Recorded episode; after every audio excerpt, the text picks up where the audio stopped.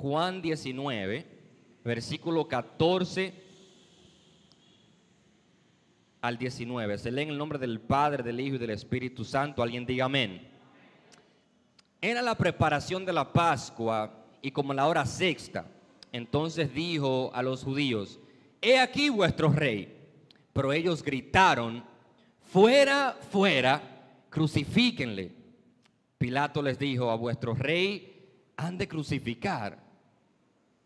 Respondieron los principales sacerdotes, no tenemos más rey que César. Así que entonces lo entregó a ellos para que fuese crucificado. Tomaron pues a Jesús y lo llevaron. Y él cargando su cruz salió al lugar llamado de la calavera y en hebreo Gólgota. Y allí crucificaron, allí lo crucificaron y con él a otros dos, uno a cada lado y a Jesús en medio. Diga conmigo a Jesús en medio. Entonces también Pilato, entonces también Pilato, un título que puso sobre la cruz que decía, Jesús Nazareo, Nazareno, el rey de los judíos. Padre, queremos escucharte. Queremos escuchar tu palabra que sea de acuerdo a la necesidad que hay en el corazón de lo que escuchan, Señor. No queremos que sea un discurso más, queremos que sea tu palabra transformando nuestras vidas y que lleguen a nuestros corazones para que así den fruto. Gracias, Señor, en el nombre de Jesús. Amén. Y amén. Puede tomar asiento. El título de la predicación de hoy se llama Karma. Karma. Yo no sé si usted ha escuchado lo que esto significa. Karma. El karma, sin darnos cuenta, ha tomado lugar en República Dominicana como una manera que usted no se, imagina. De hecho, hemos hecho publicaciones nosotros mismos aludiendo a la doctrina del karma sin nosotros saber que necesariamente esto se llama karma. Y no lo estoy hablando, eh, eh, eh, un amigo que tenía del sur, cuando usted se veía muy desesperado, le decía, cármate muchacho, cármate, no, no es de ese karma que estamos hablando, estamos hablando del karma que viene de India. El karma es producto de una religión hindú que significa que tú haces cosas buenas y te vendrán cosas buenas. Significa que tú haces cosas malas y te vendrán cosas malas. Y honestamente tiene sentido esta teoría. De hecho, hasta cierto punto yo diría, pero este es el equivalente a la ley de la siembra y la cosecha. Lo que tú siembras, eso recibe. Lo que tú siembras, y yo, y yo estoy de acuerdo de que si usted tiene un vecino y lo trata con odio y desprecio, no puede esperar que le devuelva con amor. Alguien diga amén. Si usted tiene un compañero de trabajo o tiene un compañero de la escuela o de la universidad y lo trata con una mala actitud, no puede esperar que lo va a tratar con una mejor actitud, a menos que sea más cristiano que usted. Alguien diga amén. Yo creo en la ley de la siembra y la cosecha, pero el karma hace referencia a que yo hago cosas buenas y mi galardón es cosas buenas en la vida. Yo hago cosas malas. De hecho, es tan común que yo sé que todos los que estamos aquí en algún momento hemos dicho cuando el muchacho se está portando mal, cuando nos pasa algo malo, decimos, yo no sé qué es lo que yo estoy pagando. Tan común como eso, porque de una manera muy silente, la doctrina, la, teología, no la teología, la, la, teoría del karma, de que haz cosas buenas para que vengan cosas buenas y, el que hace cosas malas harán cosas malas. De hecho, hace tanto sentido a nosotros que cuando vemos a alguien que muere y era una buena persona, decimos, a Jesús, tan bueno que era. Porque nuestro subconsciente de una manera u otra, la ley del karma ya se ha implantado. Creemos que, de hecho, yo le, hablaba con, mi esposa, con Taylor, cuando veníamos de camino para acá, eh, sobre, sobre este tema. Ella me preguntaba de qué vas a predicar hoy. Yo le decía del karma. Y, y ella me decía, interesante, interesante. Yo le decía, pero no quiero predicar hoy en contra del karma. Yo quiero hacer conciencia a la gente que nuestro galardón no es un galardón que viene de nuestras acciones, no es un galardón que viene de las cosas buenas que hacemos. Nuestro galardón es Cristo Jesús. Alguien tiene que decir amén. Ese es nuestro galardón. De hecho, de hecho, había un hombre, había un hombre que, él dijo, estaba en una noche, eh, estaba escuchando un video en Facebook sobre el karma y él escuchaba a una persona diciendo, explicando lo que significaba el karma. Y ella decía, si haces cosas buenas, vendrán cosas buenas. Si haces cosas malas, vendrán cosas malas. Y él decía, ah, pero así, yo le voy a hacer cosas, el bien a mi esposa, para que vengan cosas buenas. Aleluya. él decía, tú vas a ver, yo voy a probar esta teoría, él decía. Yo voy a probar la teoría. Y dice que al otro día se levantó a las 6 de la mañana empezó a limpiar la casa, a hacerle el bien a la esposa. Él decía, si le hago el bien a mi, a mi esposa, el bien va a venir sobre mí, aleluya. Y dice, se levantó de la cama, empezó a arreglar la casa. Dan las siete y media de la mañana, se va a la cocina y empieza a hacerle un desayuno a la esposa, eh, algo ya tú sabes, panqué, con cositas bonitas, huevo y cosas así. Se lo lleva a la cama y ella se queda sorprendida. Ella dice, pero, pero, este no, es, este no es mi esposo, ¿qué está pasando aquí? Eh, me lo cambiaron, ¿dónde lo metieron el mío? Pero ella dice, bueno, amén, quizás Dios está haciendo un milagro, pero él en su cabeza está diciendo, yo estoy haciendo el bien para que me sobrevenga el bien. Yo voy a ver si este asunto del karma eh, eh, es tan bueno y es tan interesante. Dice que le llevó la comida a la cama. Después que le llevó la comida, dice que se llevó los platos y en la cocina habían trastes sucios. Trastes de como tres días. La esposa estaba cansada, él nunca hacía los oficios y ya lo dejó ahí por un rato y dice que se fue a la cocina y la, lavó plato por plato. Cuando ella se levanta, que mira la casa organizada, dice, pero espérate. Cuando ella va a la cocina, que ve la cocina limpia, dice, no, no, no, aquí, aquí pasó algo. No obstante, a las 11 está el hombre diciendo, mi amor, ¿qué tú quieres comer? Yo voy a cocinar hoy. Amén. Mi amor, yo quisiera comer un moro de habichuela negra con carne de vaca, de lo que hace la pastora. Ay, ay, ay, ay, ay. Alguien diga amén. Y se pone el hombre a cocinar su, moro de habichuela negra y llama a la pastora y le dice, pastora, venga acá, ¿cuál es el sazón que usted le, que usted le eche, que a la gente le gusta. Y, la, pastora le explica y él dice, no, no, pues está bien, eso es lo que yo voy a hacer. Se entra a la cocina, empieza a, preparar el almuerzo. Prepara el almuerzo, lo pone en la, en la mesa y esta mujer está, ella está desconcertada, ya no entiende qué le pasó a este hombre. la pone en la mesa, llama a los niños, le da comida a los niños. Después que terminan de comer, eran como las una y media más o menos. Le dice, mi amor, a las dos yo quiero que vayamos a la tienda. Y le dice la, esposa, pero tú tienes, necesitas algo, necesitas comer. No, no, le dice, no, no, no, no. Yo quiero ir contigo para que tú compres lo que tú quieras. Alguien diga amén. esta mujer está sorprendida. Ella dice, yo no entiendo lo que me pasó a este hombre. y e, él en su cabeza, ya usted sabe, él está, yo le estoy haciendo el bien, porque si yo hago el bien, aleluya, falta menos para la noche. Dice, bueno, pues espérate, está bien.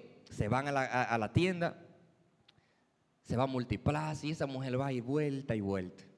Se va a Plaza Tavera Center, vuelta y vuelta. Dice, mira, mi amor, yo quiero una tienda que esté en la romana. ¿Tú crees que es mucho pedir? Dice, no, mi amor, ¿cómo va a ser mucho pedir? Vámonos, vamos, eh, mira, vámonos a Punta Cana, Blue Mall, vámonos para allá.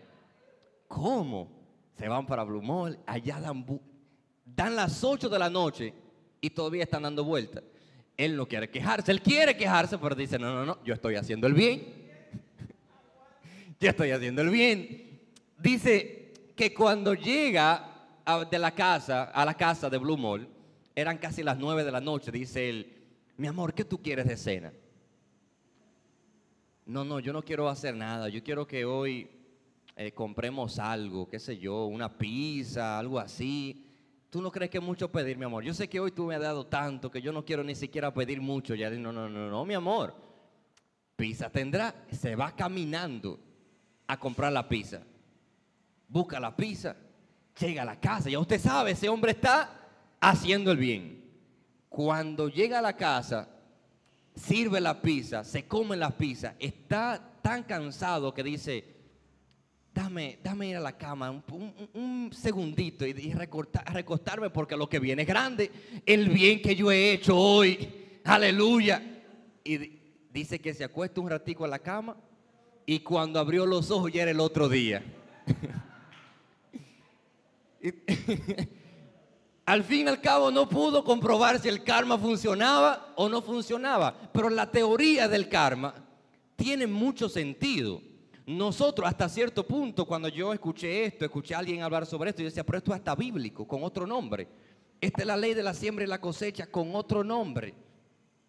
Pero me doy cuenta estudiar, mientras veo las escrituras, de que cómo yo explico de que Jesús vino a esta tierra, sanó enfermos, paralíticos, ciegos, sordos. Juan dice que los milagros que Jesús hizo son incontables. Ayudó a los pobres, resucitó gente que estaba muerta para traer esperanza a familias. Y al fin de su vida él muere como un ladrón al final de su vida muere como un asaltante. El karma ya como que empieza a tener problemas. Después me voy al libro de Job y empiezo a ver la vida de Job. Y empiezo a ver de que Job, un hombre que le agradaba a Dios, un hombre que hacía todas las cosas bien, sacrificaba por sus hijos, por si sus hijos habían pecado. Y vino algo tan grande a la vida de Job que su esposa le dijo, maldice a tu Dios y muerte. Señor, pero Job había hecho tanto el bien. Juan el Bautista, el que le preparó el camino al maestro, porque no le caía bien a alguien, terminó decapitado. Y yo quiero predicar hoy en contra de la teología o de la doctrina que dice que nosotros merecemos cosas buenas porque hacemos el bien. Cuando Jesús invitaba a los discípulos a seguirlo, Él no les dijo, vengan, que al final ustedes tendrán millares y millares de seguidores. Cuando Jesús llamó a sus discípulos, él, no les dijo, vengan, que ustedes van a ser millonarios cuando terminen de seguirme. Él le dijo, vengan y moramos juntos. Pásense la vida haciendo el bien. Y yo quiero predicar sobre esto porque muchos de nosotros tenemos mucho tiempo haciendo el bien. Y hasta cierto punto ya creemos que merecemos que cosas buenas nos pasen. Hasta cierto punto ya venimos a la iglesia con cierta altanería a pedirle al Señor porque Señor yo he ayunado mucho. Señor yo he orado mucho. Señor mira todo lo que yo he hecho. Señor, mira, en el trabajo, mira, le, di comida a fulano que no trajo nada. Señor, mira, fulano tenía una necesidad y yo la suplí. Señor, ya como que está bueno para que tú me bendigas. Y yo quiero decirle algo a alguien en este lugar. Las bendiciones que llegan a nuestras vidas es producto de la misericordia de Dios, no porque nosotros las merecemos. Eso es lo que significan las bendiciones. Y nosotros de una manera u otra, de una manera u otra, hemos llegado a la conclusión de que si hacemos cosas buenas, si actuamos y no recibimos bien, entonces nos quejamos. ¿Qué es lo que estoy pagando? Pero los verdaderos hijos de Dios siguen a Jesús no por conveniencia, sino por convicción. Yo voy a hacer el bien porque tengo que dar testimonio. El problema del karma el problema de la, de la doctrina, de la teoría de que yo hago cosas buenas y me viene el bien, es que la recompensa es terrenal. Si yo hago el bien, vienen cosas buenas. Si hago el mal, vienen cosas buenas. En la lectura que leímos al principio, vemos a Jesús camino al Gólgota después de vivir una vida que honraba al Padre. Él decía, lo que yo hago no lo hago porque quiero, yo hago lo que el Padre me dijo que hiciera. Yo lo que hablo no lo hablo porque quiero, sino que digo lo que el Padre me dijo que dijera. Un hombre que vivió conforme a la voluntad de su Padre termina en una cruz. Y yo vine a predicar hoy de que sigas haciendo el bien. Yo vine a predicar hoy de que sigas dando testimonio. Yo vine a predicar hoy de que sigas buscando a Dios. Yo vine a predicar hoy de que no te lleves de lo que la vida le está dando a otras personas. Yo vine a predicar hoy que nuestro galardón no es terrenal. Nuestro galardón será cuando el Padre envía a su Hijo y venga por su iglesia. Que yo pueda decir, Señor, estoy aquí. Ese es el galardón de la iglesia. Jesús nunca prometió abundancia en todo lo que queramos. Jesús prometió de que si le éramos fiel, hay galardón para los que le siguen en el cielo. Eso prometió Jesús. Y yo vengo a hablarle a alguien que se ha estado quejando últimamente porque entiende que ha hecho tantas cosas buenas. Yo vengo a alguien que se ha estado quejando últimamente porque entiende que la situación de la casa no tiene sentido. Gente que han entendido, ese es el problema. Aarón es el padre o de donde salen los sumos sacerdotes. Aarón fue el primer sumo sacerdote que Dios estableció. Y yo quiero que entendamos lo siguiente. Porque si vemos la historia, nos damos cuenta de que aquel que hizo el becerro de oro, ¿quién fue? Entonces se ve como que hay una desconexión entre lo que Dios le está diciendo a Moisés en el monte y lo que está pasando aquí. Dios le está diciendo a Moisés, le está dando la ley, le está dando tantas cosas buenas para el mismo para la misma bendición del pueblo. Mientras tanto, mientras Dios tiene planes con Aarón en la montaña, Aarón está haciendo un becerro de oro. Y esto es lo que yo quiero que usted entienda. La razón por la que Dios aún así eligió a Aarón, porque el trabajo del sumo sacerdote, recuerde que era escuchar el pecado de otro. Dios no quería que Aarón escuchara el pecado de otro y se sintiera inflado. Se sintiera como que este sí es pecador. Este sí es malo. Mira, yo nunca he hecho eso. Aarón cada vez que escuchaba un pecado, le venía a la cabeza el propio. Porque Dios quería que Aarón entendiera, tú estás aquí no porque tú te lo ganaste, tú estás aquí porque yo te traje aquí. Y ese es el rol del cristiano. Nosotros no estamos donde estamos porque nosotros no lo ganamos. Estamos donde estamos porque Dios en su obra, en su gracia y en su misericordia nos, nos trajo donde estamos. El problema está en que cuando empezamos a hacer cosas buenas, creemos. Satanás empieza a tirarnos en la cabeza los pensamientos de que tú mereces que te traten bien en la iglesia tú mereces de que tus vecinos por lo menos no te tiren la basura en el frente. Tú mereces esto y esto y aquello. Y yo no quiero quitarle los ánimos a nadie, pero nosotros merecíamos el infierno. Y es la misma ilustración. Mientras el hombre estaba voceándole al, maestro, crucifíquenlo, el maestro aún así seguía caminando hacia la cruz. Porque el maestro sabía, Jesús sabía que después de la cruz venía redención. Y él no quería que ningún ser humano dijera, yo merezco estar donde estoy. Lo mismo que le dijeron Osana al principio en la entrada triunfal. Le estaban diciendo, crucifíquenlo. Eso no pasó porque sí. Jesús no quería que después de su sacrificio nadie le dijera, yo merecía estar aquí. Yo no vocié, crucifíquenlo. ¿Qué? Nosotros vivimos por convicción.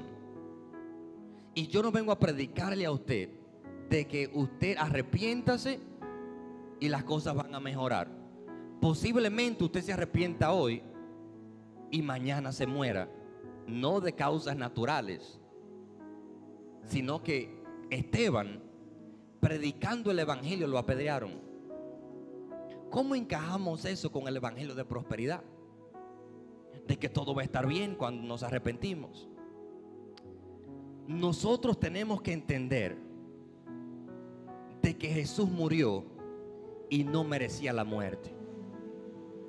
Jesús murió y no merecía la muerte. Pero hoy está la diestra del Padre. ¿Por qué? Porque soportó, aún en su más humano momento, aún en su momento de más debilidad, prefirió seguir al Padre. Dice que la noche antes él se fue a orar y le decía, Señor, si es necesario, pasa de mí esta copa, pero